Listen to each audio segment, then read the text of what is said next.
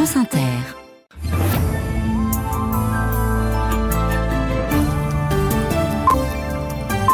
Voici le 13-14, Jérôme Cadet. Bonjour à tous et bienvenue au sommaire aujourd'hui. Faisons aujourd'hui le serment, je fais le serment, d'être fidèle à votre enseignement et votre engagement. Un 13-14 spécial en direct de la place Vendôme à Paris où s'est achevé il y a quelques minutes l'hommage national à Robert Badinter avec ces mots d'Emmanuel Macron qui annonce également l'entrée au Panthéon de l'ancien ministre de la Justice décédé vendredi dernier. Nous allons y revenir dans quelques minutes, donner la parole aussi aux Français qui sont venus nombreux assister euh, à cette cérémonie.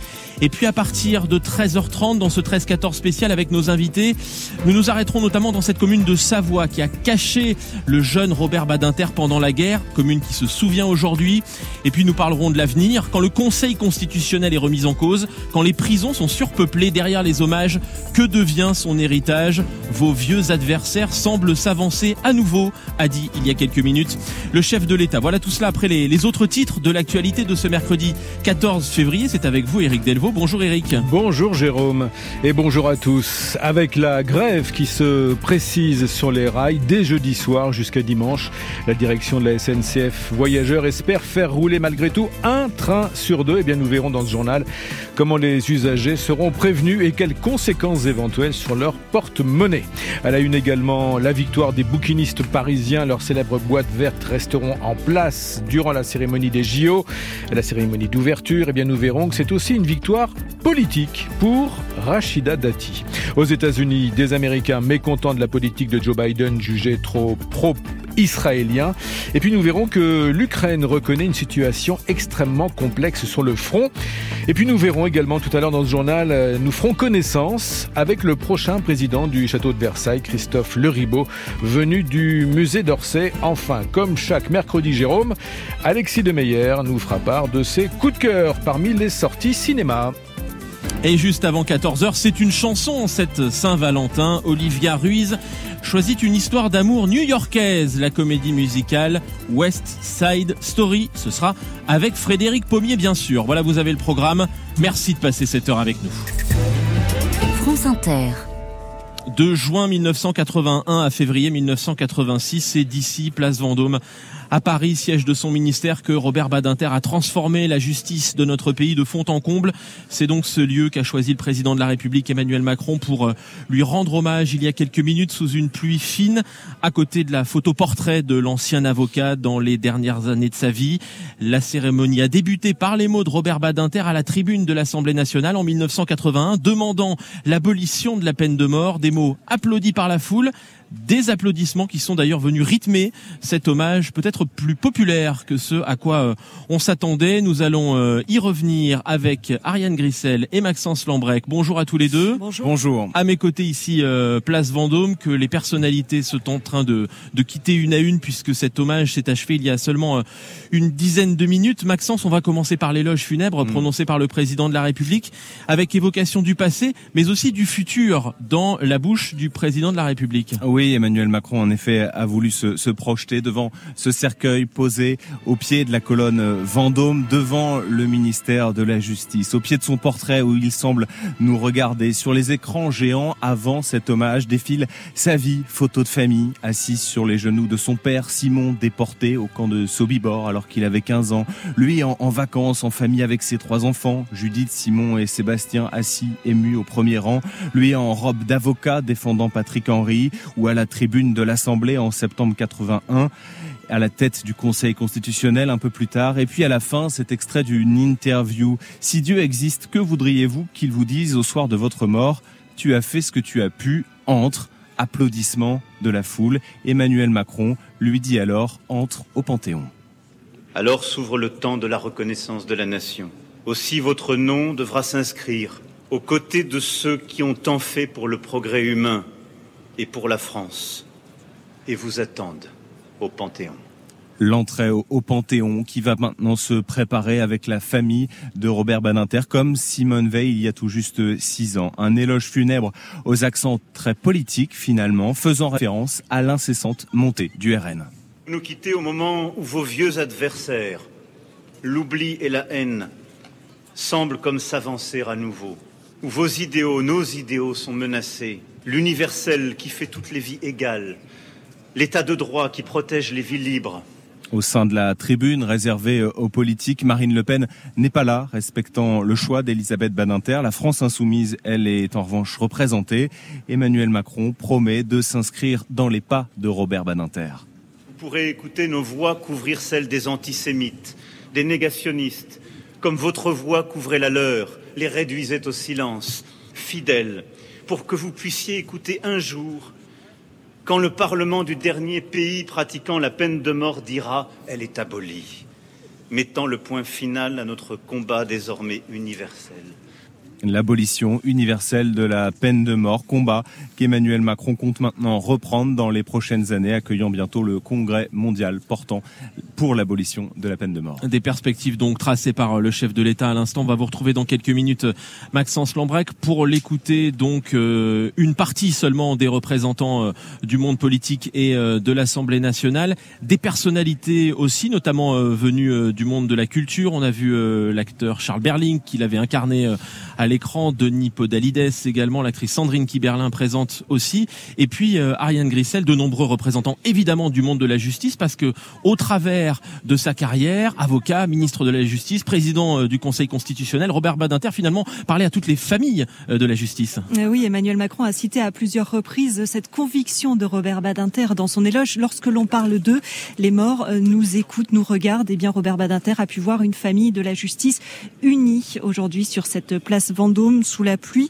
Vous savez, le monde des, avocats n'est pas toujours très tendre, mais là, effectivement, il y avait une unité, une conviction. Tout le monde s'est dit très touché. L'ancien bâtonnier Pierre-Olivier Sûr s'est dit fier de Robert Badinter. Nous, les avocats, nous sommes fiers de Robert Badinter. On a vu également euh, l'ancien garde des Sceaux Jean-Jacques Urvoas, euh, également Nicole Belloubet, qui elle dit maître Robert Badinter à son euh, panthéon un hommage donc euh, unanime à cet homme pour euh, cet ancien ministre qui a occupé le, le, pardon le ministère de la, justice, donc de 80 à 86 euh, vous le disiez avant de devenir présidente du Conseil constitutionnel un hommage qui s'est également tenu dans différents palais de justice de France aujourd'hui puisque il est rare de voir une personnalité faire autant l'unanimité dans le monde judiciaire. Hommage rendu également dans la commune de Cogny en Savoie, où euh, il s'est caché durant euh, la Seconde Guerre mondiale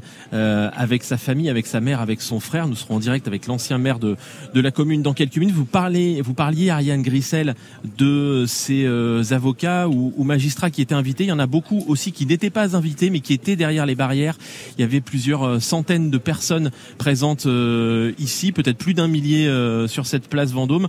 Beaucoup de simples Français aussi avec qui on a pu discuter tout à l'heure, qui ont pris un train ce matin et qui sont euh, venus assister tout simplement à cet hommage parce que ça leur paraissait euh, important euh, d'être là. Maxence Lambrec, je reviens vers vous, c'est quand même une séquence assez particulière qu'on est en train de vivre. Nous étions mercredi dernier de l'autre côté de la Seine, rive gauche aux Invalides pour l'hommage aux victimes françaises des attentats du 7 octobre. Il y était déjà question de lutte contre l'antisémitisme. Mm. Et la semaine prochaine, c'est l'hommage, l'entrée au Panthéon de Missak Manouchian, et de son épouse Mélinée. C'est une séquence mémorielle extrêmement dense. Oui, une, en trois semaines, euh, trois euh, hommages particuliers, un seul et même fil rouge en effet, euh, disons la, la, lutte pour l'humanisme, la lutte contre l'antisémitisme.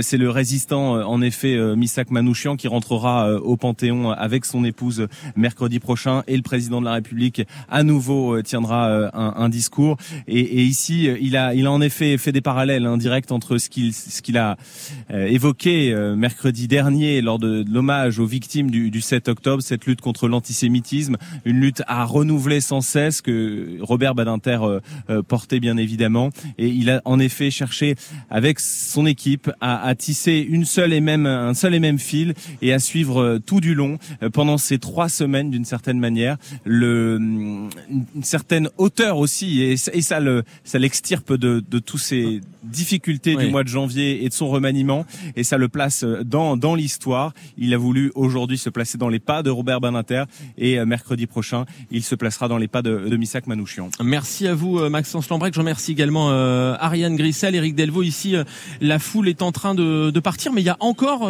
il y a encore des gens qui sont là et qui prolongent ce moment hommage ensemble, plusieurs dizaines de personnes mm. toujours sur cette place Vendôme. On va s'y retrouver dans un quart d'heure avec nos invités. Certains ont un lien personnel avec lui. Nous serons avec Marc Mossé, qui a été pendant cinq ans son assistant parlementaire, et puis donc avec Claude Vallier, qui a été le maire de, de Cognin en Savoie, où une cérémonie hommage a donc eu lieu aussi il y a quelques minutes. Et puis nous demanderons aussi ce qui reste de l'héritage de Robert Badinter quand la justice est de plus en plus remise en cause. Voilà le programme dans, dans un quart d'heure. Avant cela, toute l'actualité de ce mercredi avec vous, Eric, et, notamment cette grève qui s'annonce à la SNCF. Oui, des perturbations en, en vue, Jérôme. Perturbations sur les rails dès jeudi soir jusqu'à dimanche. L'objectif de la direction, c'est de faire rouler un TGV sur deux. Grève des contrôleurs. 70% de grévistes attendus par endroit. Le PDG de la SNCF voyageurs s'est dit euh, euh, non, il s'est fixé une priorité faire rouler les trains au départ et au retour des stations de ski. Bonjour Maxime Debs. Bonjour. Euh, train annulé ou confirmé pour être prévenus, les usagers peuvent-ils compter sur les SMS Alors oui, certains l'ont même déjà reçu hein, ce SMS et si ce n'est pas encore le cas, au pire, vous l'aurez aujourd'hui promis. La SNCF s'y engage. Des réceptions, vous pourrez prendre vos dispositions et changer si besoin votre billet. Il reste des places, assure la compagnie, sur un Paris Rennes par exemple. Si vous aviez prévu de partir le vendredi, il faudra peut-être accepter de prendre plutôt l'horaire du samedi, mais c'est possible selon la SNCF, bien consciente que tout le monde ne pourra pas s'adapter. Dans ce cas, c'est le remboursement à 100% qui s'applique. Et puis on va prendre un, un, cas concret ce matin, Maxime. Quand on arrive parfois à, à, changer de billet, il faut aussi se tenir prêt à, à payer euh, plus cher parfois? Ouais, que faire si vous aviez un billet TGV à 40 euros, que vous finissez par trouver un, un Ouigo par exemple, mais à 80 euros, devrez-vous payer la différence Des vraies questions qui se posent ici même dans les couloirs, je peux vous le dire. La, la SNCF euh, doit apporter des réponses plus complètes cet après-midi. On sait déjà euh, qu'elle travaille à un système d'indemnisation supplémentaire allant au-delà du simple remboursement. Elle doit en dire plus au cours d'une conférence de presse convoquée sur les coups de 15 heures. Cet après-midi, effectivement. Et puis euh, ce matin, ce conflit entre les contrôleurs et la direction a pris une tournure un, un peu plus politique. Avec ces mots de Gabriel Attal qui s'est emparé ce matin du sujet. Les Français savent que la grève est un droit, mais aussi que travailler est un devoir. Le Premier ministre qui déplore, je cite, une forme d'habitude à chaque vacances qui arrive d'avoir l'annonce d'un mouvement de grève voilà pour l'ambiance. Maxime Deps, spécialiste des transports au service économie de France Inter. La grève des taxis entamée hier et reconduite à Nantes. Les organisations syndicales de chauffeurs de taxis des Pays de la Loire dénoncent entre autres une concurrence déloyale des VTC.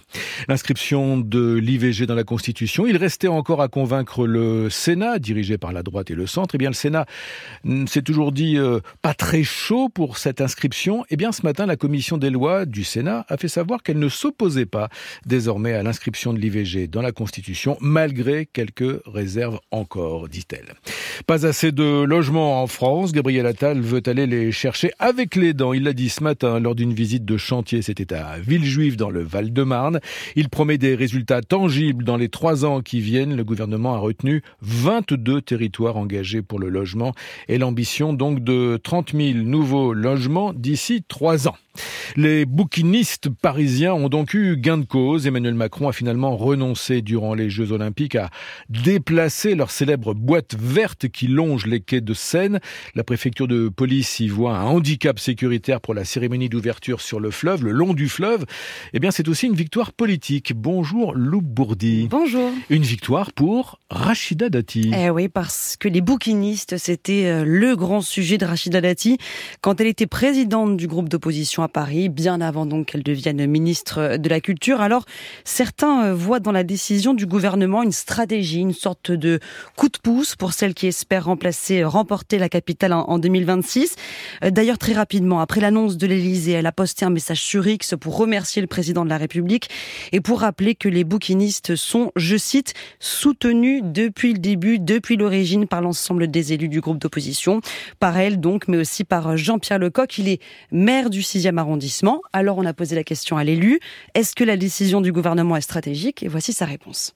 Non, mais là, sérieusement, un, c'est un sujet qui était pendant depuis 18 mois, donc euh, à une époque où Rachid Dati n'avait absolument pas rejoint le gouvernement. Deuxièmement, il faut aussi rendre hommage au président de la République et, reconnaître que lui-même s'était intéressé aux bouquinistes. Oui, ouais, effectivement, le président de la République les a rencontrés en octobre dernier. C'était lors d'une balade improvisée sur les quais de Seine. Une décision qui permet donc pour lui d'une pierre deux coups de rendre les JO populaires et de confirmer son combat pour la simplification.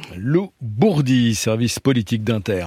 Un changement de règne à la tête du château de Versailles. Le prochain président s'appelle Christophe Leribaud, il a 60 ans et il vient du musée d'Orsay. On attend sa nomination d'une minute à l'autre.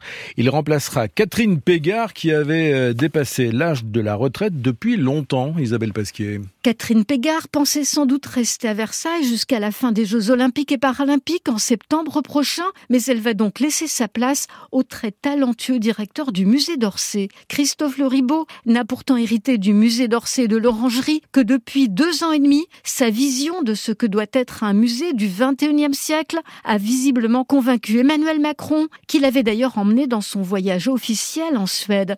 Christophe Leribaud a engagé une présentation des collections totalement réinventées, un dialogue avec l'art contemporain, la musique et la danse, et surtout c'est un grand spécialiste du XVIIIe siècle et de la peinture du Nord. Il quitte le musée d'Orsay avec l'énorme succès de l'exposition sur les dernières toiles de Van Gogh, 800 000 visiteurs, le record de fréquentation du musée d'Orsay. D'autres enjeux patrimoniaux, artistiques et touristiques l'attendent à Versailles avec 7 millions de visiteurs. Le château de Versailles est le site culturel le plus visité en France et l'un des plus fréquentés du monde.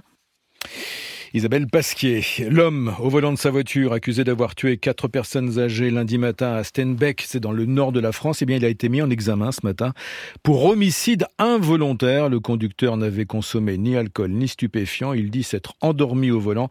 Des investigations, cela dit, doivent encore être menées sur ce thème, euh, tout comme d'ailleurs sur la vitesse réelle de son véhicule au moment de la collision. Un automobiliste a été tué ce matin à Rissorangis en, en Essonne, tué par balle par un individu, un individu à, trottinette. Il a ouvert le feu sur lui à au moins une dizaine de reprises. Une enquête a été ouverte pour assassinat. Et puis à Mayotte, on pensait que les barrages seraient levés aujourd'hui. Eh bien, il va falloir encore attendre un peu. Barrage maintenu encore quelques jours, le temps que les collectifs citoyens maorais étudient les engagements écrits de Gérald Darmanin. Engagement que le mouvement maorais dit avoir juste reçu. France Inter. Le journal de 13 heures. Éric Delvaux. La guerre entre Israël et le Hamas peut-elle coûter sa réélection à Joe Biden? Le soutien sans faille des États-Unis à l'État hébreu ne plaît pas à tout le monde aux États-Unis. Certains Américains ont même décidé de faire le siège de la maison privée du chef de la diplomatie Anthony Blinken. Depuis presque trois semaines, ils sont une dizaine installés devant son domicile d'Arlington, c'est en Virginie, près de Washington. Reportage sur place, signé Sébastien Paour. Une grille noire et des caméras autour de la grande maison et de l'autre côté de la route, des toiles de tente et des drapeaux palestiniens. L'endroit a été baptisé le kibbutz Blinken. Azami campe en face du secrétaire d'État américain depuis bientôt trois semaines. Sa maison est maintenant sur la carte. Il est passé d'une vie tranquille et silencieuse à une route très fréquentée avec des klaxons, des drapeaux et nous. On reçoit beaucoup de soutien, mais il y a aussi beaucoup de gens qui nous détestent. Il y en a qui passent et qui font semblant de nous tirer dessus par la fenêtre. Ils nous traitent de racistes, de terroristes, de partisans du Hamas. Sur une pancarte, Blinken est un criminel de guerre qui finance un génocide. Une autre, en forme de colombe, appelle à un cessez-le-feu immédiat. Certaines voitures klaxonnent en guise de soutien des bidons de liquide rouge prêts à être jetés sur la route sont posés devant les tentes. Jimmy les remplit tous les jours. C'est de la peinture à l'eau pour enfants avec du sirop de chocolat. On le prépare tous les matins. Et on l'utilise à chaque fois que M. Blinken arrive ou part, ou sa femme. Ça symbolise le sang des Palestiniens. D'après les sondages, presque 6 Américains sur 10 désapprouvent la gestion du conflit par la Maison Blanche. Washington, Sébastien Paour, France Inter. Et ce matin, l'Irlande et l'Espagne ont demandé à Bruxelles d'enquêter euh, urgemment sur le respect par Israël des droits humains à Gaza. L'Indonésie, première économie du sud-est asiatique, 205 millions d'Indonésiens ont voté aujourd'hui pour renouveler leur maire, leurs députés et aussi choisir leur prochain président. Le favori est l'actuel ministre de la Défense euh, Prabowo Subianto. Au passé militaire controversé, il est accusé de torture et d'atteinte aux droits humains sous la dictature de Suharto à la fin des années 90. En Ukraine à présent, le nouveau commandant en chef des armées, Oleksandr Sirski, qui vient d'être nommé par le président Zelensky, s'est rendu sur le front est de l'Ukraine avec d'ailleurs le ministre de la Défense et avec son nouveau regard, ce nouveau commandant en chef des armées ukrainiennes estime que la situation sur le terrain est extrêmement complexe est tendue, Claude Guibal Oui, une situation complexe et tendue. Euh, le constat n'est pas nouveau, hein, parce que le, le prédécesseur d'Alexander Sirski, le très populaire Valéry Zaloujny, le disait déjà. Mais l'enlisement de la contre-offensive, Valéry Zaloujny le liait à l'incapacité de l'armée ukrainienne à faire entrer la guerre dans une logique offensive avec un saut qualitatif en matière d'armement, avec euh, de l'aviation et des armes plus puissantes. Cet armement que Volodymyr Zelensky ne parvient pas à obtenir de ses alliés occidentaux qui sont réticents à fournir des armes qui pourraient servir à attaquer directement la Russie. Et compte tenu de ce constat, le nouveau profil de la guerre, selon euh, Alexander Sirski, eh bien, c'est tout l'inverse. Consolider les positions défensives, prendre toutes les mesures possibles pour minimiser les pertes et sauver la vie des soldats. Une doctrine qui prend acte de la disproportion totale des moyens mis en œuvre avec cette sensation qu'il n'y a aucune limite du côté russe, ni en perte de matériel avec ces dizaines de chars détruits chaque jour depuis le début de la guerre. À titre de comparaison, la France a moins de 300 chars et ni en perte humaine, évidemment, avec ses soldats russes envoyés sans fin chaque jour à la boucherie. Et l'armée ukrainienne dit avoir détruit au large de la Crimée un navire de débarquement russe à l'aide de drones navals, le César Kounikov, vaste navire d'assaut, touché à bâbord d'abord, euh, d'abord à bâbord, avant de commencer à, à couler. Ce qui fait d'ailleurs dire au secrétaire général de l'OTAN ce matin que la Russie a connu de lourdes pertes, un grand succès, dit-il, pour les forces ukrainiennes. C'était Claude Guibal de la rédaction internationale de France Inter. La préfecture de police craint des débordements ce soir à Paris autour du Parc des Princes en marge de la rencontre entre le PSG et la Real Sociedad, le club espagnol de San Sebastian. Huitième aller, euh, huitième de finale aller de la Ligue des Champions. À présent, les sorties ciné, c'est mercredi. Moteur. T'as de bons yeux, tu sais. C'est tout joli, mes fesses. Votre rendez-vous du mercredi, Alexis Demeyer, bonjour. Bonjour. Avec à l'affiche cette semaine, Bob Marley, avec ce biopic qui rime avec Jamaïque.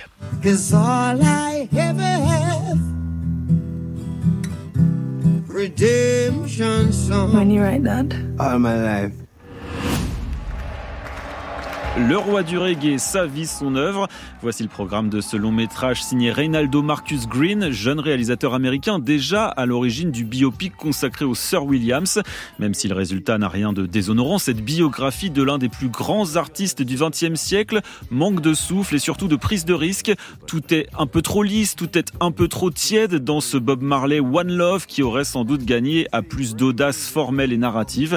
La présence au générique d'à peu près toute la famille Marley à la production et à la direction artistique n'a sans doute pas aidé le pauvre Reynaldo Marcus Green à s'emparer totalement de son sujet et à nous proposer autre chose qu'un simple divertissement ultra consensuel. Eh, Alexis, vous avez été plus convaincu par un film français intitulé Vivant. Une plongée dans une fabrique de grands reportages au cœur d'une équipe de journalistes aguerris qui accueille plus ou moins aimablement Gabrielle, une jeune cadreuse aussi inexpérimentée que motivée. Vivant rend hommage à une certaine idée de la profession de reporter que la réalisatrice Alix Delaporte estime en voie de disparition. L'international, ça marche plus. On a besoin de rêver, c'est comme ça. Les trois quarts de la planète sont en train de crever, lui nous demande du rêve. Parfois drôle, parfois touchant et fort bien interprété, entre autres par Roche Dizem et Vincent Elbaz. Vivant est une belle surprise, même si la dernière partie de ce film pourtant court, 1h20, est moins convaincante. Allez, un documentaire maintenant, consacré à notre rapport au sang, ça s'appelle Chienne de rouge. Les règles, les saignements nez, les transfusions, le sida, mais aussi la famille avec les liens du sang.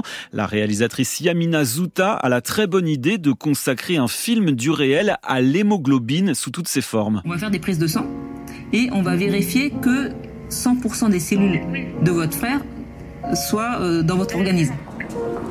On l'entend dans cet extrait, la dimension vitale du sang est bien sûr explorée, mais Chienne de Rouge a aussi la bonne idée d'interroger notre rapport à ce liquide rouge, souvent considéré comme dégoûtant et même comme tabou. Ce documentaire est le quatrième long métrage de la talentueuse Yamina Zouta, ancienne spécialiste justice de TF1, qui avait couvert pour la chaîne dans les années 90 le procès du sang contaminé.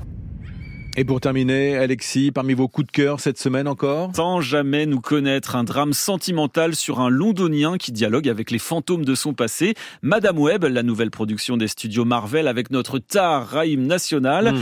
Le Molière imaginaire, un hymne au théâtre signé Olivier Pi avec Laurent Lafitte dans le rôle titre. Et Chien et Chat, une comédie canine et féline avec Franck Dubosc et plusieurs membres de la célèbre bande à Fifi. La bande à Fifi, voilà pour vos coups de cœur cinéma, Alexis Demeyer. Sachez encore que la préfecture du Nord a interdit le concert du rappeur Freeze Corleone prévu jeudi au Zénith de Lille. Ce sont les, les paroles des chansons du rappeur qui posent problème. La préfecture du Nord y voit des propos complotistes, antisémites et empreintes d'une admiration pour la personne d'Adolf Hitler. Également, Jérôme, on va terminer par ça, des propos faisant référence à l'attentat de Nice en juillet 2016. Merci Eric et je vous dis à tout de suite en direct ici de la place Vendôme à Paris pour cette édition spéciale du 13-14. Hommage à Robert Badinter, ce sera juste après la météo. Le soir sur France Inter, deux heures d'infos internationales et interactives. Le 18-20, Fabienne Synthèse. À 18h20, un jour dans le monde, le tour de la planète en 40 minutes avec des témoins, nos correspondants. La population kievienne vit au rythme des sirènes. Là, je crois que j'ai pas eu une journée sans une alerte antiaérienne. À 19h20, vous intervenez, c'est le téléphone sonne. Moi, je voulais témoigner parce que j'ai un véhicule électrique depuis deux ans à peu près. Le 18-20. C'est du lundi au vendredi à 18h sur Inter. La météo avec Vitacitral TR+, des laboratoires Acepta, gel réparateur pour les mains abîmées par le froid, les gels hydroalcooliques et les lavages fréquents, en pharmacie et parapharmacie. Bonjour Elodie Calac. Bonjour à tous. Encore quelques gouttes ici, place Vendôme à, Paris. Un peu de pluie au nord aujourd'hui et une grande douceur. Oui, de la Bretagne jusqu'au Grand Est en passant par la région parisienne, c'est souvent gris et humide avec quand même plus de pluie sur le nord Pas-de-Calais jusqu'aux Ardennes, sur l'ouest de la Bretagne également. On a toujours du vent près des côtes de la Manche jusqu'à 60 km à l'heure. Sur le reste de la moitié nord, des éclaircies appréciables et puis en descendant vers le sud, c'est du soleil. Les températures, elles montent encore. Elles sont très douces pour la saison. 13 degrés attendus à Lille, 15 à Paris et à Mulhouse, 16 à Caen, à La Rochelle. 18 degrés à Clermont-Ferrand, Marseille et Perpignan, 19 à Bordeaux, à Toulouse, 20 degrés à Pau et 23 à Biarritz. Demain, ce sera la journée la plus douce de la semaine avec souvent 15 à 18 degrés l'après-midi et davantage au pied des Pyrénées jusqu'à 22 degrés à Tarbes et 24 à Biarritz. Merci Elodie Calac, Météo France, 13h27 sur Inter. France Inter, le 13-14, Jérôme Cadet. La suite de notre édition spéciale en direct de la place Vendôme ici euh, à Paris après l'hommage national rendu euh, à Robert Badinter, hommage qui s'est achevé euh, il y a une demi-heure. Nous retiendrons deux choses de l'éloge funèbre prononcé par le président de la République. D'abord l'entrée prochaine au Panthéon de l'ancien garde des Sceaux, confirmation de l'information qu'on vous donnait dès ce matin sur France Inter et puis cette phrase vous nous quittez au moment où vos vieux adversaires l'oubli et la haine semblent s'avancer à nouveau. Donc message politique dont nous allons parler avec euh, nos deux invités qui ont connu euh, personnellement euh, Robert Badinter. Marc Mosset, bonjour à vous. Est-ce qu'on peut vous entendre? Bonjour Marc Mosset. Oui, bonjour. Merci d'être avec nous. Vous avez été pendant cinq ans l'assistant parlementaire du sénateur Robert Badinter. On retient souvent le ministre de la Justice, le président du Conseil constitutionnel, mais il a aussi été sénateur et il y a été extrêmement actif. Vous nous parlerez de votre souvenir de l'homme et aussi du politique finalement, Robert Badinter, que vous avez côtoyé pendant toutes ces années. Claude Vallier est avec nous également. Bonjour Monsieur Vallier. Bonjour. Hommage ici à Paris, mais aussi chez vous, dans votre commune de Cognin, il y a quelques minutes, en Savoie. La population était rassemblée, c'est ça? Tout à fait, à l'initiative du maire euh, Franck Morin et avec la présence du maire honoraire Jean Fressos qui fut le premier à accueillir Robert Badinter en 1996 quand il a voulu témoigner sa reconnaissance à l'égard de la population de Konya. Cette commune qu'il a euh, cachée, abritée en 1943 lorsqu'il a dû fuir Lyon. Son père venait d'être arrêté par euh, la Gestapo avant euh, d'être déporté, de mourir dans les camps. Il s'y est réfugié dans votre commune avec son frère, avec sa mère. Vous nous parlerez de cet épisode et de la mémoire aussi qui est entretenue fidèlement en Savoie depuis de nombreuses années maintenant. Je vous ai parlé tout à l'heure des personnalités, mais aussi des Français qui sont venus très nombreux, plusieurs centaines, plus d'un millier sans doute ici pour assister euh, à cet hommage. Et dans cette foule, euh, nous avons euh, choisi de donner la parole à Carlos. Bonjour à vous. Bonjour. Merci d'être au micro de France Inter.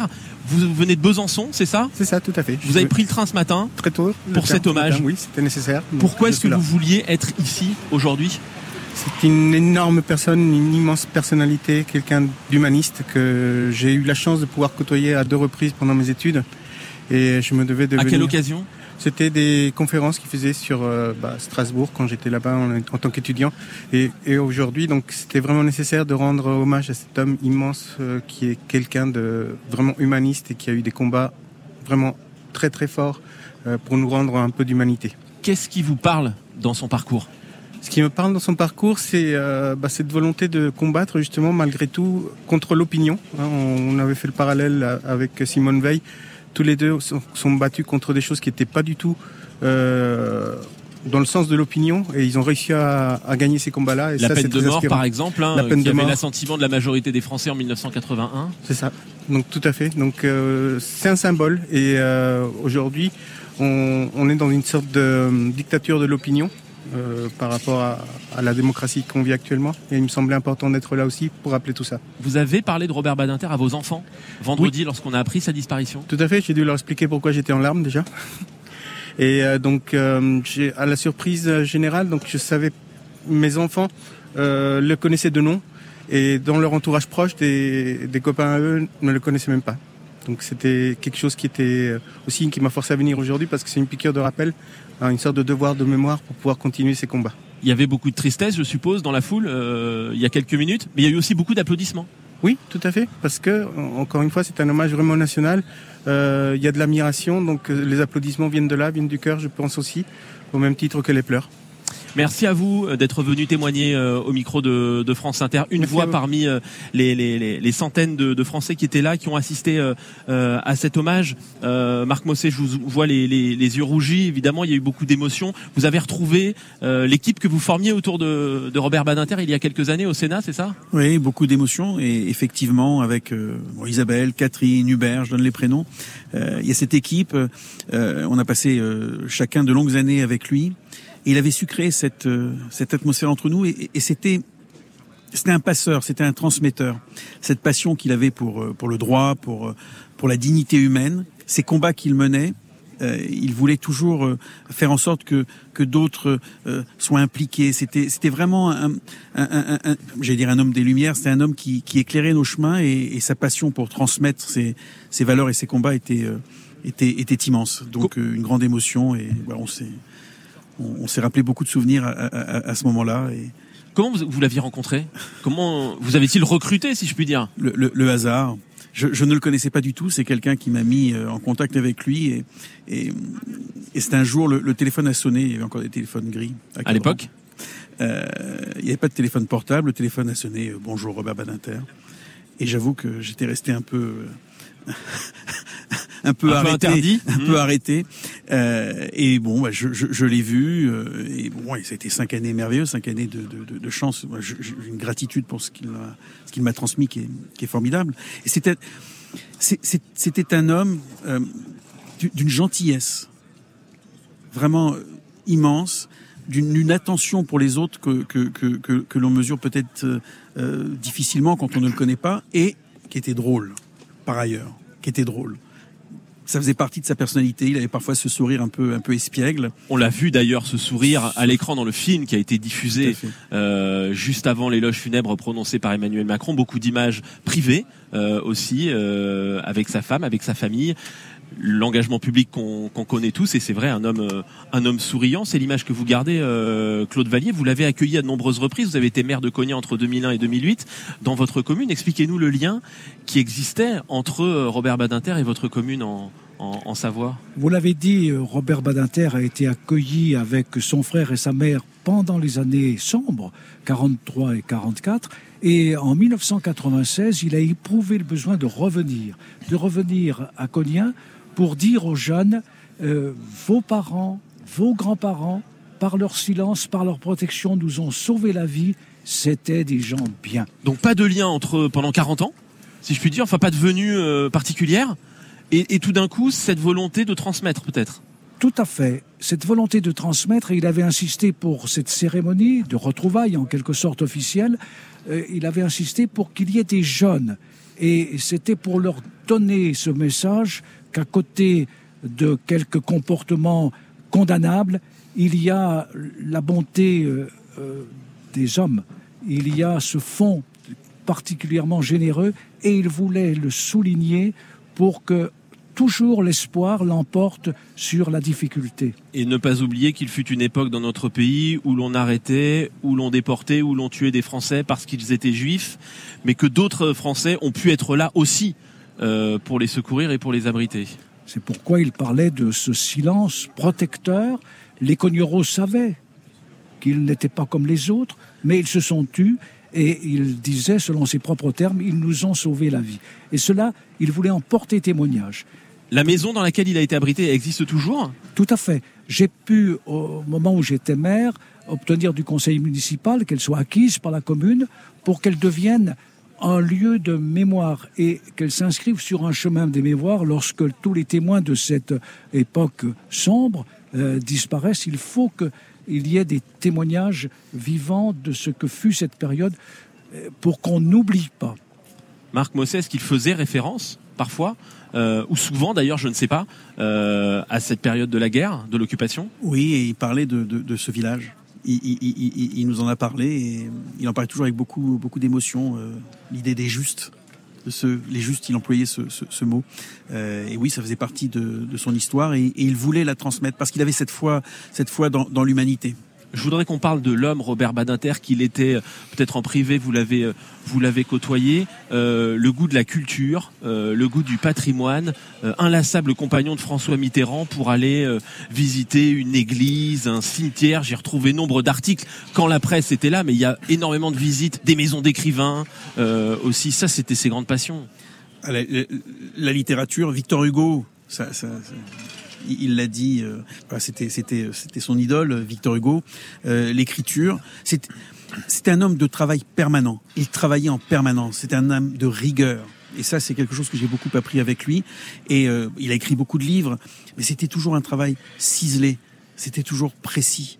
Et euh, c'était un homme de travail. On, s'en parlait tout à l'heure. On disait euh, quand c'était les vacances ou le week-end, on savait que ça allait être beaucoup plus de travail pour nous parce que c'est le moment où il était dégagé d'un certain nombre d'activités de, la vie quotidienne où il pouvait euh, s'arrêter et penser à, d'autres sujets. Donc c'est important d'avoir ça à l'esprit. De les combats qu'il a menés, c'était aussi c'était aussi à partir de ce travail permanent, de cet engagement constant on était avec Carlos il y a un instant, qui faisait partie des, gens qui étaient là aujourd'hui et qui nous disait, quand j'ai parlé de Robert Badinter en famille euh, et aux gens autour de moi, certains ne le connaissaient pas euh, finalement. Est-ce qu'aujourd'hui, euh, Claude Vallier, il y a chez vous la volonté de transmettre ça aussi? Et peut-être parfois en discutant avec des jeunes de votre de votre commune, certains ne connaissent pas cette histoire, même si elle a marqué votre commune.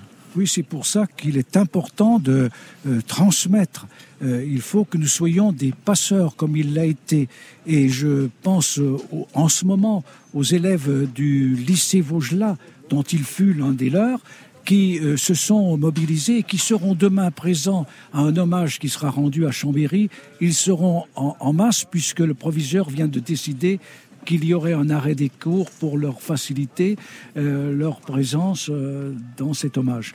Mais euh, il est important que nous puissions toujours rappeler notre histoire et c'est vrai que nous sommes tristes quelquefois quand des certains de nos concitoyens, pas forcément des jeunes, mais même de plus âgés, ne se souviennent pas ou ont oublié. Il vous avait euh, promis, je crois, il y a quelques jours, de venir euh, dans quelques semaines à Cognin pour une cérémonie. Et vous l'aviez d'ailleurs interrogé, je crois, il y a quelques semaines, rencontré chez lui euh, aussi. Est-ce que vous pouvez nous dire ce qui va se faire dans votre commune dans les, dans les prochaines semaines? Oui, nous avions décidé au niveau du conseil municipal, avec son accord, de dénommer la route de Lyon qui passe devant sa Uh-huh. maison avenue Robert Badinter. Il aurait dû l'inaugurer le mercredi qui a suivi le premier tour des municipales de 2020. Vous vous souvenez? Le Covid. confinement euh, a suivi. Et de report en report, la date du 10 avril venait d'être arrêtée avec son accord, même s'il doutait de la possibilité peut-être de venir. Et dans cette perspective, il avait reçu le maire en exercice et moi-même euh, à Paris, ici, chez lui, pour un enregistrement qui nous donnera l'occasion euh, de transformer cette cérémonie d'inauguration en hommage à Robert Badinter. Merci en tout cas d'être venu nous en parler aujourd'hui sur, euh, sur France Inter. Vous vouliez rajouter un mot, euh, Oui, Claude. Vallier, très rapidement? Peut-être parce que pour lui, Cognin était inséparable du temps des cerises. Ah. Il y avait un cerisier là où il, a- il habitait. Et euh, il a eu l'occasion dans ce reportage de nous dire que vienne le temps des cerises, mais qu'il soit le temps de la paix. Le temps des cerises, cher aussi à François Mitterrand, l'un des liens entre euh, entre ces deux hommes. Merci euh, à vous, euh, Claude Vallier, d'être venu nous, nous parler euh, du Robert Badinter, savoyard en fait, et que vous avez côtoyé euh, chez vous lorsque vous étiez maire de de Cognin. Merci également à, à Marc Mosset d'avoir partagé ses souvenirs de euh, de Robert Badinter lorsque vous étiez son son assistant parlementaire et du Robert Badinter sénateur. Je voudrais qu'on s'intéresse maintenant à l'héritage que laisse l'ancien garde des Sceaux et rebondir sur l'expression employée tout à l'heure, j'y faisais référence par Emmanuel Macron, vous nous quittez au moment où vos vieux adversaires, l'oubli et la haine, semblent euh, s'annoncer euh, à nouveau. Eric Fotorino euh, nous rejoint. Bonjour Eric. Bonjour Jérôme. Le 1 hebdo disponible comme tous les mercredis évidemment, mais un hors-série exceptionnel du 1 disponible demain. Numéro double hommage à, à Robert Badinter. Vous êtes avec nous tous les mercredis et ça prend tout son, son sens aujourd'hui. Merci d'être là euh, Eric. Avec nous également Dominique Simoneau. Bonjour. Bonjour. Vous aussi, vous avez dédié votre vie à la justice. Vous étiez euh, éducatrice pénitentiaire, puis journaliste spécialisée dans la justice, et vous êtes désormais contrôleuse générale des lieux de privation euh, de liberté. Que reste-t-il des combats euh, de Robert Badinter aujourd'hui? Dominique Simoneau, vous connaissez très bien les prisons. Robert Badinter, c'est l'homme qui a mis fin au, quartier de haute sécurité, mais qui a aussi, et il le reconnaissait à la fin de son passage ici euh, au ministère de la Justice, échoué à faire baisser le nombre de prisonniers euh, en France. Il déplorait déjà la surpopulation carcérale lorsqu'il a quitté son ministère au milieu des années 80. Il la déplorait déjà. Et pourtant, il y avait 36 000 euh, détenus pour 30 000 places. Aujourd'hui, on est à 76 000 détenus pour 60 000 places. Donc son combat, oui, il devrait continuer. Il disait qu'il portait en lui la douleur, euh, l'humiliation de ne pas avoir pu faire plus pour les prisons. De pas avoir. euh, il a certes euh, introduit la télé dans les cellules, enlevé le- l'hygiaphone au parloir. Mhm. Vous dites supprimer les quartiers de haute sécurité, vite remplacés par les quartiers d'isolement aujourd'hui et, et depuis longtemps. Et surtout, Ils sont pas tout à fait la même chose. Ouais, enfin, ils se ressemblent quand même. Venez voir. Euh, c'est pas, non, c'est pas la même chose, mais ça se ressemble. Uh-huh. Euh, et, et je trouve, je pense que dès que la peine de mort a été abolie, grâce à lui, à, son fo- à ses formidables plaidoiries, et grâce à François Mitterrand, il a plus pu tellement bouger une oreille quand il était à la chancellerie. Vous savez que les récidivistes, l'extrême droite les appelait les petits badinter. Et ici, le président de la République l'a rappelé, sur cette place, il s'est fait agonir d'insultes. J'ai retrouvé une citation, Eric Fotorino, de, de Robert Badinter. Je rêvais d'une justice exemplaire en termes de liberté. Les Français voulaient une justice vouée à leur sécurité. Ce hiatus-là. Et oui, je crois que c'est le, le paradoxe ou l'antagonisme permanent, c'est-à-dire on veut la justice pour les hommes, il la voulait et il disait je ne veux pas d'une justice qui tue, il l'a dit et, et répété, Euh, et en même temps le, le désir de sécurité, il l'avait d'ailleurs rappelé au moment, vous savez, de, des attentats, au moment où il y avait eu le- les états d'urgence. Oui. Et il disait une démocratie ne peut pas se laisser faire et il faut en effet que l'ordre, que la sécurité soit assurée. Et cet antagonisme est, est permanent et ce qui était très fort et très admirable chez Robert Badinter, c'est qu'il était conscient de cette complexité et il savait que les deux, devaient, il fallait tenir les deux dans la main. Mais vous parliez tout à l'heure de Victor Hugo, il rappelait toujours cette phrase de Hugo qui était très forte pour lui, qui était de dire on ne peut pas enlever la vie d'un homme parce qu'il faut lui donner la chance d'être meilleur, de se rendre meilleur, y compris dans un milieu carcéral qui n'était pas évidemment l'idéal. Et donc il y avait cette, cette dialectique permanente dont il était conscient, les, deux, les, deux plateaux de la justice. Dominique Simoneau, la volonté de Robert Badinter, c'était de favoriser, en laissant un maximum de liberté aux détenus, de favoriser la, la sortie. Est-ce qu'aujourd'hui, ce message-là, euh, il est toujours euh, entendu ici euh, au bah, ministère, devant lequel nous nous trouvons Si s'il était entendu ici au ministère ou là-bas à l'Élysée, pas très loin, je pense qu'on n'en serait pas là. Parce que là, c'est véritablement une catastrophe. Et je pense que pour Robert Badinter, ça devait être terrible pour lui de regarder ce que sont devenues les prisons après lui, c'est-à-dire pire. Ça, c'est une responsabilité politique, c'est une demande de, de l'opinion. Comment est-ce que vous l'analysez Est-ce que l'opinion a changé par rapport au début des années 80 Je ne pense pas, mais à l'époque... Est-ce que le combat est plus difficile à porter oui, aujourd'hui l'opinion publique était, était pour, euh, pour la peine de mort, hein, à 70%. Eh ben, le courage, quand on gouverne, euh, bah, c'est de gouverner et de décider. Et là, euh, même, même des décisions à prendre contre l'opinion publique, euh, pour ce qui est des prisons, je suis désolée, mais l'opinion publique n'est pas obligée de savoir tout ce qui est bien pour les prisons et tout ce qu'il faudrait faire pour que les gens sortent meilleurs. En tout cas, là, tout est fait pour qu'ils sortent pire.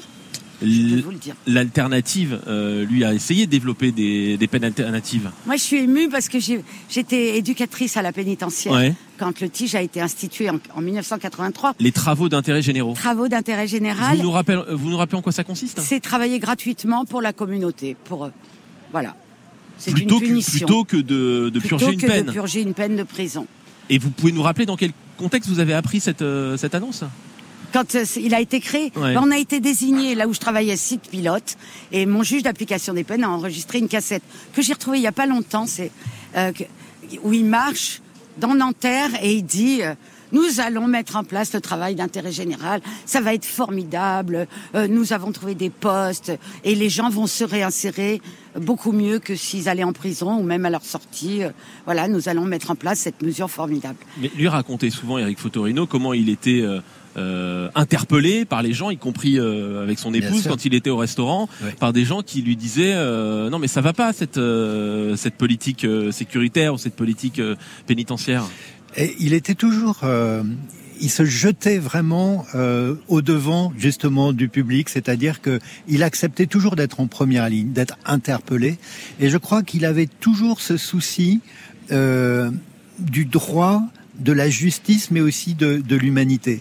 Et alors évidemment, c'est des grands mots, mais quand on les applique à, à ce qu'il faisait lui, c'était Bah, travaux d'intérêt général ou euh, passer plusieurs mois en prison, on voit bien la différence Bien derrière les sûr. grands mots. Ben, là encore, c'est euh, euh, ouvrir une école, fermer une prison. C'est c'est toujours cette idée euh, de l'ouverture, de croire en l'humain, de croire en l'esprit. Même, vous savez, on a rappelé ces, ces grandes plaidoiries sur, sur l'abolition, mais quand il va euh, obtenir euh, le fait que Patrick Henry ne soit pas exécuté, c'est pas, il va pas défendre Patrick Henry. Il défend un principe. Il défend un principe humain. Si on tue à notre tour, nous ne sommes plus humains, nous sortons de l'humanité. Et ça, c'est des choses qu'il a gardées jusqu'au bout de sa vie, de ses combats. Une des dernières conversations que, que j'ai eues avec lui, euh, elle a porté sur deux choses. L'une sur Émile Zola.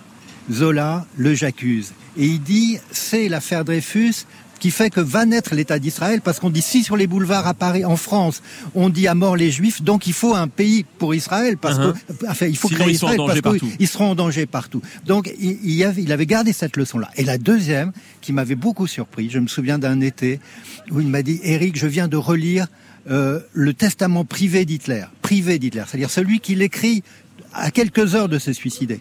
Et il dit, il y a encore toute la haine des juifs. Les, juifs sont responsables de, tout ce qui s'est passé en Europe et cet antisémitisme exprimé par Hitler existe encore aujourd'hui. Et ça, c'était quelque chose qui, lui mettait dans des colères, alors qu'il était âgé un peu fatigué, eh bien, il avait cette énergie de dire il faut encore lutter contre ça. Un autre héritage, Dominique Simono, c'est celui de la défense de la justice. On l'a souvent entendu euh, ces dernières années défendre euh, les magistrats et l'indépendance de la justice. Et une partie des parlementaires qui étaient présents euh, il y a quelques minutes ne se privent pas de commenter des décisions de justice multiples, y compris lorsqu'elles émanent du Conseil constitutionnel, comme on a pu le, le, remarquer il y a il y a quelques jours ou il y a quelques semaines. Oui, vous avez remarqué que de toute façon la, la critique des décisions de justice, elle est passée dans le domaine commun.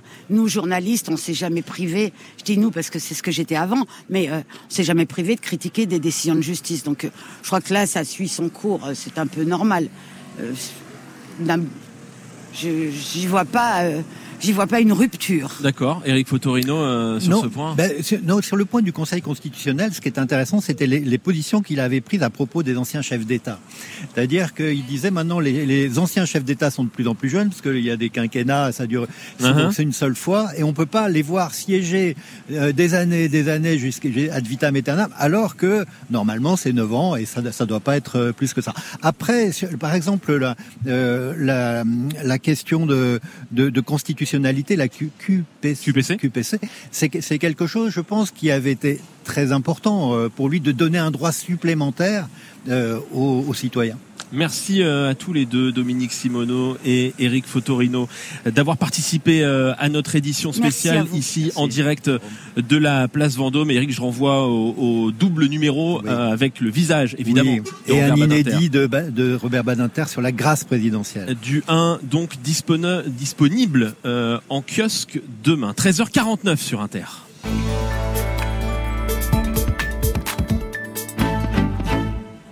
Et nous retrouvons notre feuilleton avec quelques minutes de décalage. Aujourd'hui, nous sommes toute cette semaine, vous le savez, dans les coulisses du théâtre du Cristal, dans le Val d'Oise, un théâtre qui forme au métier de comédien des personnes en situation de handicap. Et aujourd'hui, notre reporter Alice Cachaner nous fait rencontrer l'une des comédiennes de la troupe, Eléa Folcher.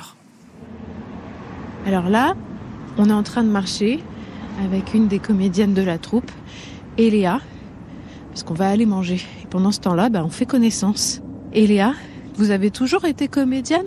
Euh, Non, au départ, j'étais euh, aide-soignante et aussi répécutrice. J'ai travaillé dans les crèches, dans les maisons de retraite, dans les EHPAD. Et euh, avec les patients, ça se passait très bien. Mais avec les collègues, par contre, c'était difficile parce que comme du coup, je suis un peu plus lente vu que je suis dyslexique et dyspraxique et j'ai jamais été rééduquée. Donc j'ai pas eu la chance d'avoir euh, la rééducation. Du coup, mes collègues, elles me elle me bousculait, elle me harcelait en fait. J'étais harcelée au travail par mes collègues et par les encadrants aussi, comme la cadre de santé qui m'a une fois traité d'espèce illettrée. Elle m'a dit dégage de mon service, je veux pas d'imbécile comme toi. Moi, j'ai eu beaucoup de traumatismes comme agression sexuelle, malheureusement, harcèlement scolaire, harcèlement au travail. J'ai eu aussi euh, négligence des parents. Enfin, il y a plusieurs choses d'un coup. Vous vous sentez comment quand vous euh, jouez? Bah là, je peux respirer en fait. c'est je peux respirer, je peux enfin vivre comme je veux, j'ai plus de barrières, j'ai plus de contraintes, j'ai plus de, de jugement. Je me sens euh, invincible. Invincible complètement. Et je sais qu'au théâtre, personne pourra m'attaquer et je me laisserai pas faire comme dans la vie tous les jours. Donc je me sens protégée en fait. L'impression que c'est le seul endroit où je peux vraiment parler. À l'extérieur, je subis ma vie et au théâtre, bah, je l'exprime. Vous avez dit que vous aviez été euh, victime d'agressions, de violences sexuelles. Est-ce que c'est aussi une façon de se réapproprier son corps, le théâtre? Euh, Oui, tout à fait. Quand on a eu des agressions comme ça, bah, souvent on a tendance à... Moi, ce que j'ai fait, c'est que j'ai coupé mon corps en deux. Ça veut dire qu'à partir entre la tête et le corps, c'était coupé en deux. Tout le corps était anesthésié, tout glissé, je ressentais plus rien, il y avait plus de sensations, tout était anesthésié. À cause de ça, je me suis coupée.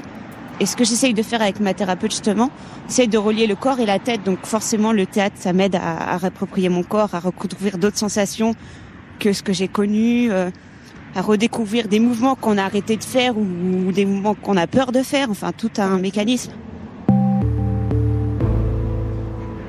À un moment donné, je mettais des trucs très très larges, très très amples, parce que je voulais pas qu'on voit mon corps en fait, parce que pour moi, mon corps, il était entre guillemets responsable et fautif. Donc je le cachais. Là, aujourd'hui, vous portez un, un anorak lavande, des chaussures rouges, un bonnet violet, des gants roses et vous avez les cheveux blonds. Tout est arc-en-ciel en fait, flashy. Donc euh, c'est c'est une évolution de dingue quoi. On n'a pas perdu les autres là? Si, je pense qu'ils sont partis, mais ils ont très faim aussi. hein. Et c'est quoi vos rêves par rapport à, à la comédie, au théâtre? Eh ben, j'aimerais bien un jour avoir le premier rôle, raconter une histoire qui me touche. Par exemple, euh, une personne qui cache un secret et qui découvre que ce secret, en fait, euh, ça fait partie d'elle et qu'elle est plus censurée par les autres ni par elle-même et que avec ce secret, elle arrive à être quelqu'un et quelqu'un qu'elle voudrait être et qu'elle rêve d'être.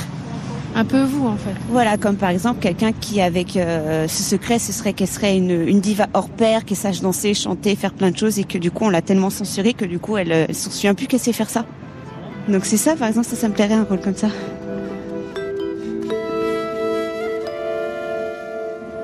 Une semaine dans leur vie, notre feuilleton, que vous retrouvez également sur franceinter.fr. France Inter, le 13-14. Et comme chaque jour, nous terminons ce 13-14 en musique avec C'est une chanson et Frédéric Pommier. Bonjour Frédéric. Bonjour Jérôme, bonjour à tous. On va parler d'amour en ce 14 février avec la chanteuse Olivia Ruiz que l'on retrouve à votre micro. Olivia Ruiz qui sortira début mars la réplique, son sixième album, mais c'est d'une chanson tirée de West Side Story qu'elle a choisi de me parler. Composée par l'immense Leonard Bernstein, cette comédie musicale a été créée à Broadway en 1957 et adaptée au cinéma quatre ans plus tard. Et comme beaucoup d'autres, eh bien Olivia Ruiz l'a découverte grâce au film. J'ai 6 ans. Il y a cette VHS dans le salon. Et tous les week-ends, ma mère me dit, je veux voir ce film avec toi. Et tous les week-ends, je vois écrit sur cette petite VHS 2h30 ou 2h40. Et je dis non, maman, je ne m'assierai pas pendant 3 heures.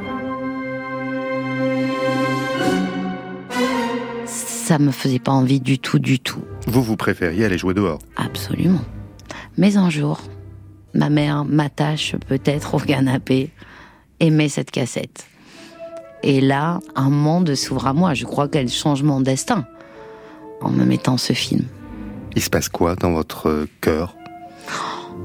Je ris, je pleure, peut-être les deux à la fois. Je suis debout sur la table, j'ai envie de danser.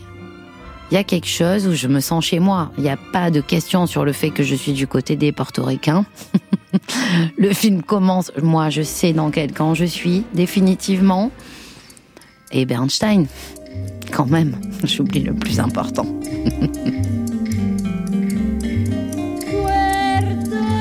Puerto. Let it sink back in the ocean.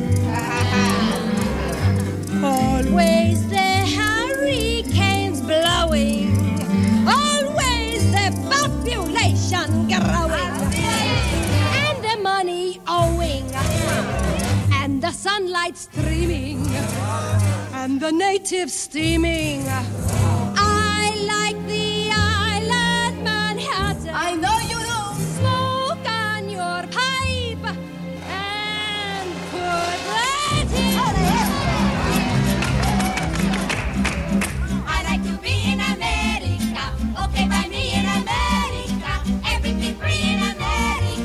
In America.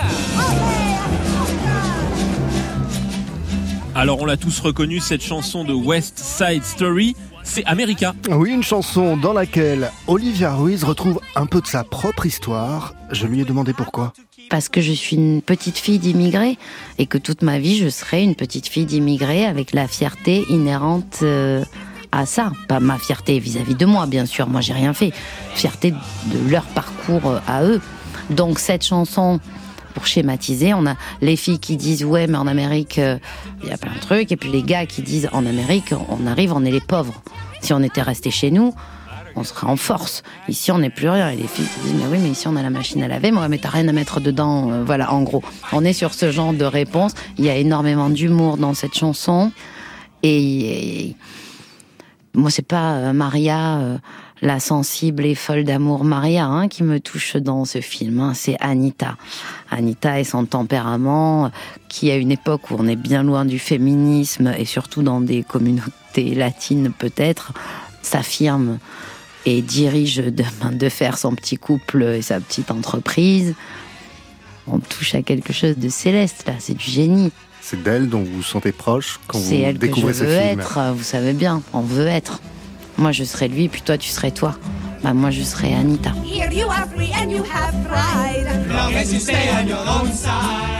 Quand vous découvrez West Side Story, vous êtes bouleversé, Mhm, vous voulez être Anita, mhm.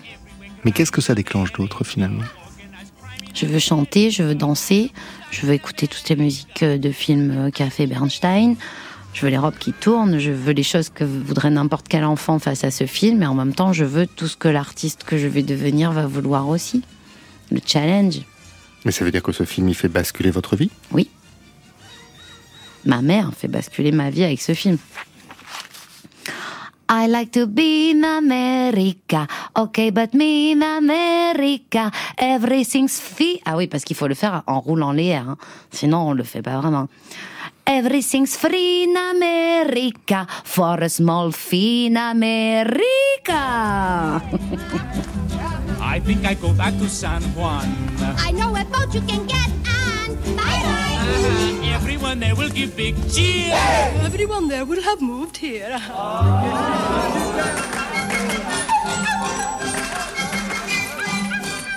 Elle vous met en joie cette chanson? Mais oui, elle me met en joie, bien sûr. C'est le nouveau départ, c'est la renaissance, c'est la liberté, c'est la découverte. Et le fait de se dire que tout est possible. Tout recommencer est toujours possible.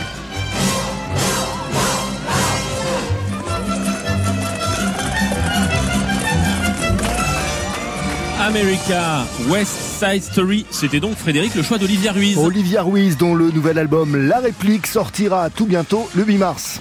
Et qu'on aura le plaisir de retrouver Olivia Ruiz dans ce 13-14 pour une carte blanche. Ce sera dans quelques semaines et vous, ce sera dès demain. Merci Frédéric. Merci à tous de nous avoir suivis aujourd'hui pour cette édition spéciale consacrée à l'hommage national à Robert Badinter ici, place Vendôme à, Paris, édition spéciale à réécouter sur franceinter.fr. Je remercie Alain Cossé-Berry à la rédaction en chef accompagné de Stéphanie Valois, assistée de Nicolas Sabat. Merci également à Benoît Gégou, Florent Layani et Michael Simon à la technique.